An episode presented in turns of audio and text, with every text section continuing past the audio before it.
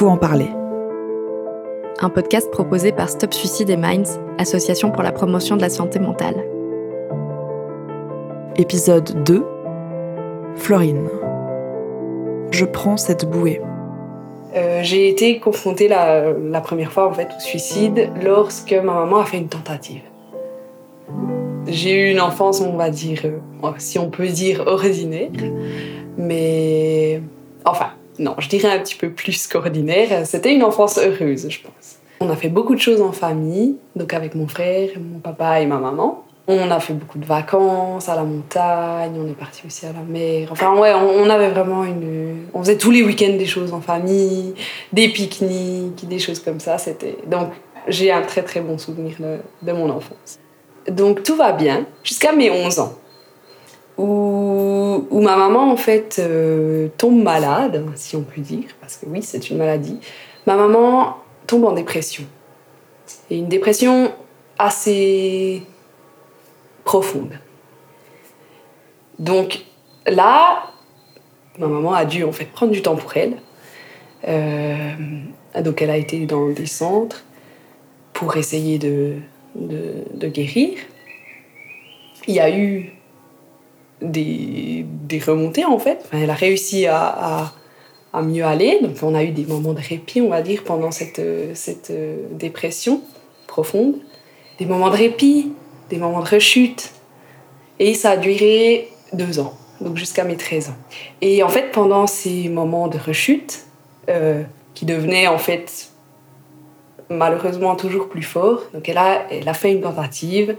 Un matin, euh, à la maison, je me suis réveillée et il y avait l'ambulance devant. En fait, il y avait des ambulanciers dans, dans ma maison. Et moi, j'avais à ce moment-là, je crois que j'avais 12 ans, c'était une année euh, avant, avant que je la perde. Euh, et, et ouais, donc là, c'est, on va dire, le premier moment où j'ai vraiment été confrontée au suicide. Donc ça a été très difficile.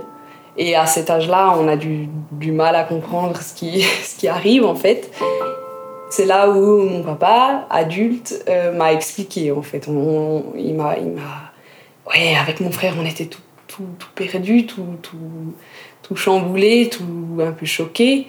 Et on nous a expliqué que ben voilà, ça, ça fait partie finalement de, de, cette maladie, mais que, mais que voilà, c'est un appel au secours. Et qu'il ne faut pas perdre espoir, et que. Enfin voilà, c'est. Mais bon, c'est des moments très, très, très bouleversants finalement. Et en fait, à cet âge-là, j'avais 13 ans, enfin 12, oui, entre 12 et 13 ans, on comprend beaucoup de choses, mais on n'a pas les mots. Et ça, c'est quelque chose qui m'a. qui me bouleverse encore un peu aujourd'hui, hein, mais qui. Ouais, qui est compliqué parce que. on a l'impression d'être impuissant, mais on comprend beaucoup, beaucoup de choses. Je, me rendais tout à fait compte. Je, pouvais me rendre compte ce que c'était que, que d'être mal dans sa peau et d'être en dépression, de pouvoir finalement plus. plus plus assumer ni le travail, ni la famille, ni. Enfin voilà, ce genre de choses. Et, d'avoir un, profond mal-être, mais sans pouvoir aider, sans pouvoir. Ce poids, en fait, donc c'est finalement euh, conscience de la situation, de, du mal-être, ben, quand elle était éveillée la journée, ça, me pesait énormément. Et j'avais un moment, enfin j'avais des moments de répit quand je savais qu'elle dormait. C'est un peu étrange, hein, mais je savais qu'à ce moment-là, ben, elle dormait, donc finalement elle était moins mal. Et, et ça, je sais que ça, j'étais, je me sentais mieux. Ben voilà, j'étais encore jeune, petite fille, et c'était un peu, ouais, c'était difficile de tenir ce rôle de la petite fille qui est quand même pas si petite que ça, mais qui, qui n'a pas les mots en fait pour aider sa maman. On se dit aussi, ben on est, on est des enfants, on est les rayons de soleil de nos parents. Donc finalement, on peut peut-être aussi changer les, choses dans ce sens-là. En, parce que on, on, a un peu leur raison de vivre finalement. Et donc, ouais, dans ce sens-là, tu te dis aussi, ok, mais peut-être que je peux aider en étant juste moi-même, mais, mais bon. Enfin, euh, oui. Et c'est vrai que, ben voilà, à cet âge-là, on est conscient, hein, quand il y a une tentative, on n'est pas épargné et, on s'attend euh, à, un acte vraiment, ben, l'acte final, quoi. C'est un peu bizarre parce que on s'y. Je, sais, je dis on. Personnellement, je m'y préparais. Mais c'est difficile de penser à ça, en fait. Parce qu'on se dit, non, on, veut rester euh, optimiste et on veut avoir de l'espoir. Mais on, doit se dire que, que c'est pas inévitable.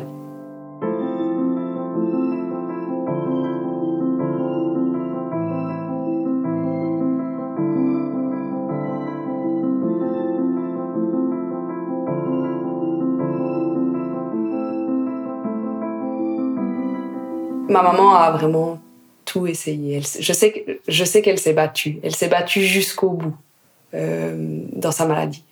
Mais c'était, c'était vraiment trop dur. C'était devenu trop dur pour elle. Ça se voyait sur elle. Elle avait, elle avait changé en fait. C'était plus elle. Elle nous le disait aussi. Hein. Elle nous le disait. Elle, nous disait, je suis plus. Elle, s'appelait Nathalie et on l'appelait Nat. Elle disait, je, je suis plus la Nat la natte, c'est comme ça. Et on savait, on s'en rendait compte. Euh, elle nous le disait, hein, que c'était dur pour elle, que, que voilà, que... Euh, mais voilà, après, il y a, y a, un jour où elle a décidé de s'en aller, et ça, bon, ben, c'est arrivé dans un moment où on s'y attendait pas du tout. Parce qu'elle a eu une sorte de. En fait, juste avant que ça, que, que, ça arrive, elle se sentait mieux en fait. On la voyait mieux. Peut-être parce que dans sa tête, c'était déjà planifié. Ça, on ne sait pas certainement. Mais, mais donc voilà. Euh, un jour, ben voilà, elle n'est est pas rentrée. On a, on a su pourquoi. Et, et là, ben, c'est le monde qui s'écroule. En une seconde, toute une vie qui change ce, moment, c'est indescriptible. et, et, là, ben, voilà, il y a, y y a l'avant, et après, vient l'après. Et c'est vrai que c'est un peu bizarre de dire ça, mais après avoir vécu deux années où on voit sa maman souffrir, on voit la personne souffrir, et bien il y a un moment où finalement ça s'arrête et c'est un répit, en fait. Parce que c'est comme quand elle dormait, c'est fini. Pour elle aussi. Donc, en fait, dans mon cas, c'était presque plus difficile avant. Parce que les copains sortent et font des trucs. Euh, du sport l'après-midi, euh, aller à la piscine, et tout ça, je faisais pas. Je faisais pas pendant que ma maman était. Ouais, j'arrivais pas, j'avais pas la force. Donc j'étais un peu seule, un peu dans mon monde. Et après, je me suis laissée euh, vivre ces moments-là avec mes amis beaucoup plus. Il y a, le manque est là, bien sûr, hein, la personne n'est plus là, donc c'est très difficile, ça, c'est l'ennui, c'est... Mais il y a, il y a aussi cette autre partie qui est le répit, et ça. Au début, dans la première partie, enfin, peut-être je peux dire quand même quelques années après, ça, ça a un peu contrebalancé, comment dire, le, chagrin.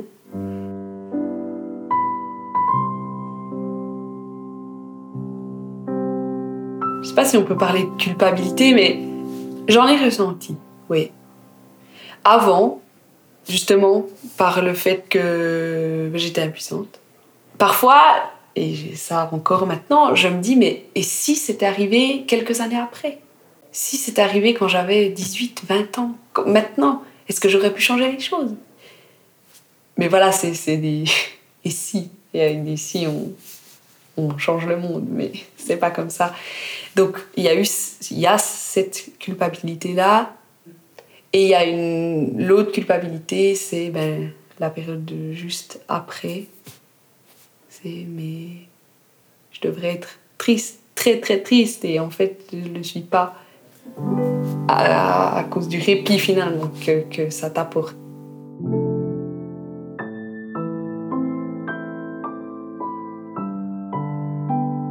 Jusqu'à euh, il y a un événement qui qui m'a vraiment marqué. Je pense que c'est un peu l'événement qui m'a permis de faire mon deuil.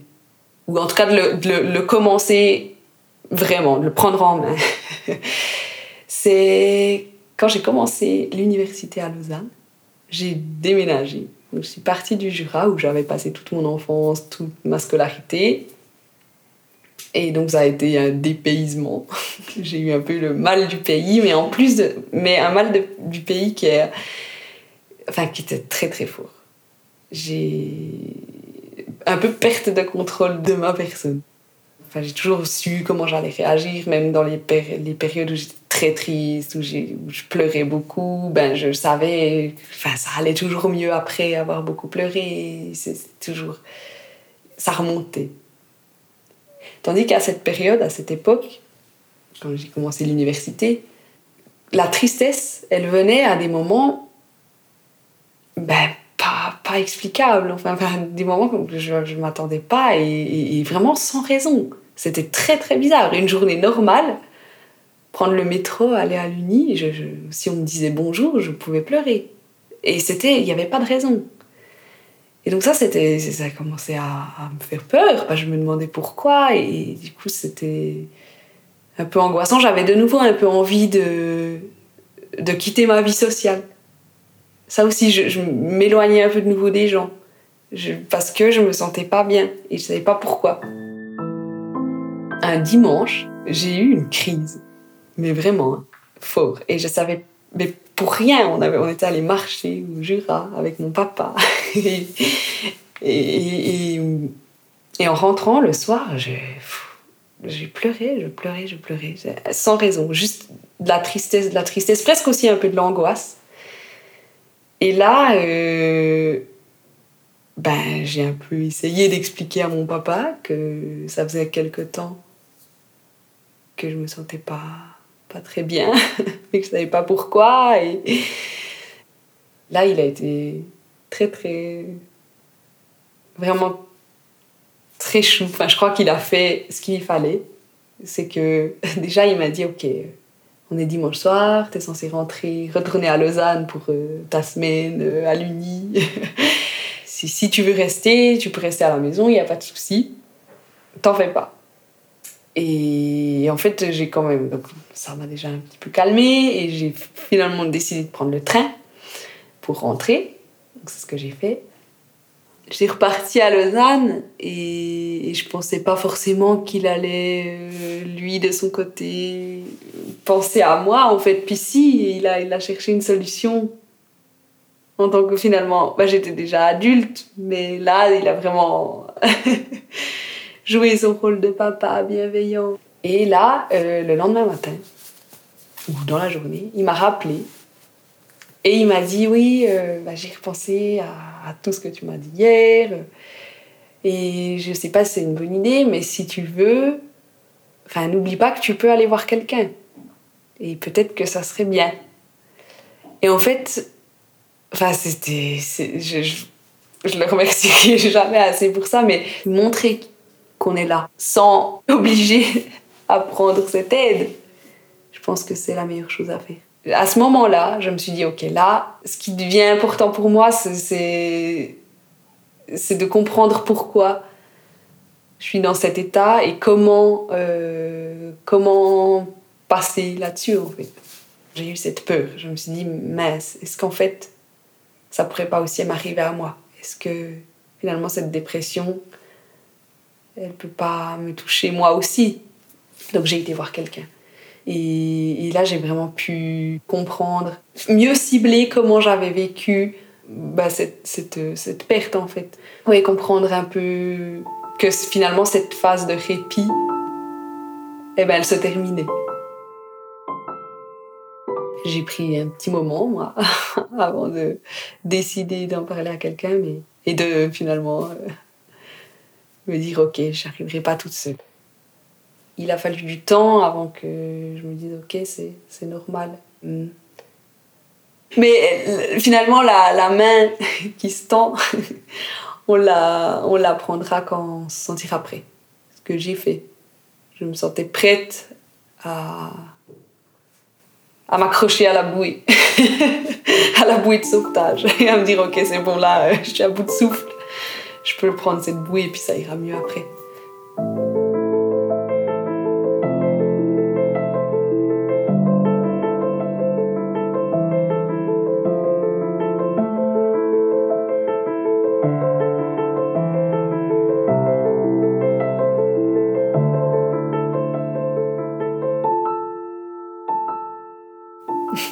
On me dit souvent, t'es super forte, comment tu fais?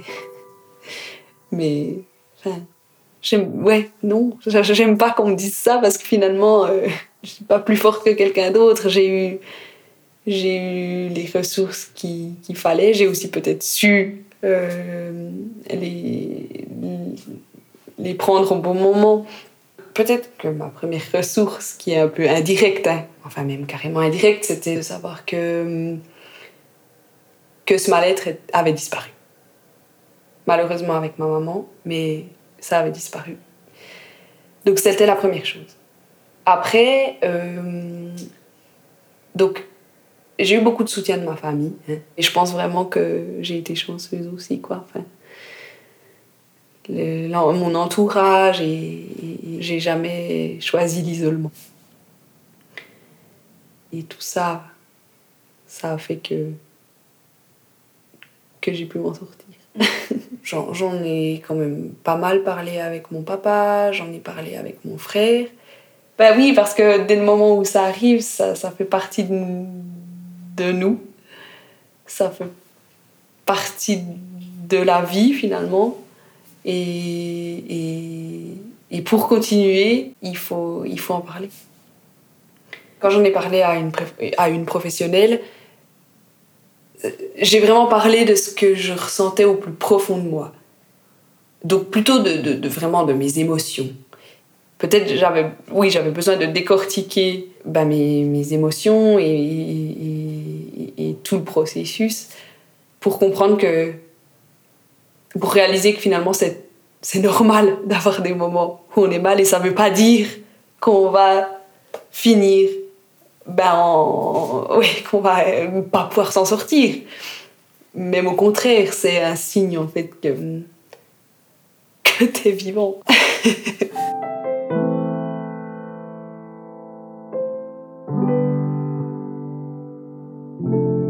Alors s'il y a quelque chose que j'ai appris euh, durant toutes ces années, ouais, je peux peut-être le dire. Du coup, euh, j'ai 25 ans, donc ça fait ça fait plus plus de 10 ans que j'ai perdu ma maman. J'ai eu 10 ans pour euh, pour comprendre et enfin pour essayer de vivre avec ça finalement. Enfin pour essayer pour vivre avec ça parce qu'on n'a pas le choix. Ce qui marche le mieux en tout cas pour moi, c'est d'accepter ses émotions. Et en fait, de ne pas avoir forcément peur quand ça va pas bien, parce que c'est normal. Donc il faut accepter et quand ça devient trop difficile, en parler, mettre ça en réel, pas tout garder à l'intérieur. Du concret, parce que c'est avec le concret qu'on comprend en fait, enfin qu'on, oui si, qu'on comprend et qu'on peut avancer. Quand, quand ça va bien, en parler aussi, pas se culpabiliser. Voilà, c'est faut vivre avec. Parce que c'est vrai qu'on a, il y a ces moments aussi où on se dit, ok, euh, déjà, peut-être bah, l'autre ne pourra pas comprendre, ou l'autre, je vais le mettre dans une situation euh, un peu délicate, finalement. Mais en fait, avant tout, parler, on le fait pas pour l'autre, on le fait pour soi. On m'a toujours dit, que c'était pas de ma faute. Mais, mais c'est des, des questions, enfin, c'est des choses auxquelles on pense. Mm. Pourquoi ça arrive pour, Pourquoi on peut en arriver à, à, se donner, à se donner la mort? Euh, Mais c'est des, des questions euh, auxquelles il n'y a pas de réponse. On, on apprend que non, il n'y a, pas, a pas de raison. Enfin, si, il y a une raison, mais y a, la seule raison, c'est la, la, personne qui la connaît. Et... Donc ça, j'ai assez vite... Euh, enfin, on n'est pas responsable. On n'est pas responsable. Je pense que ça, c'est le, la chose essentielle à se rappeler. C'est qu'on n'est pas responsable. je me suis écoutée. Je m'écoute. S'il y a des jours, bah voilà, il y, a toujours des, des, moments où on est un peu plus triste, mais il faut, il faut accepter, c'est normal. Il faut être indulgent avec soi, euh, accepter de, de, souffrir, enfin d'être dans un état comme ça, mais pas encore plus euh, se morfondre et dire ok bon, enfin faire quelque chose qu'on aime. Euh, je faisais n'importe quoi qui pouvait me faire plaisir, mais des fois c'était vraiment des choses banales. Hein. J'essayais de rester comment gentil avec moi-même. Je faisais des choses pour moi. Et ça, c'était cool. Je pense que c'est ce qu'il faut faire. je dirais que c'est venu petit à petit, en fait, par, par moment, par période. Il y a des périodes, effectivement, où, ça va mieux. Ou alors, bah, quand je pensais plus au tragique de, de la situation, mais à avant, et beaucoup de souvenirs de mon enfance. Mais ça, mais voilà, après, peut-être le mois d'après, c'est nouveau plus difficile. Donc, on va dire, il n'y a pas eu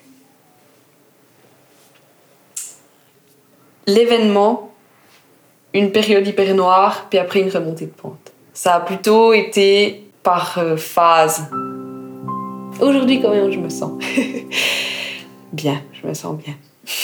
Franchement, je fais un métier que j'aime au centre de recherche apicole à Berne. Et finalement, c'est mes parents qui m'ont transmis cet amour de la nature. Et je pense que elle aurait été fière de, de ça, enfin contente pour moi en tout cas, peut-être pas fière mais contente. Mais aujourd'hui, je me sens, je me sens bien.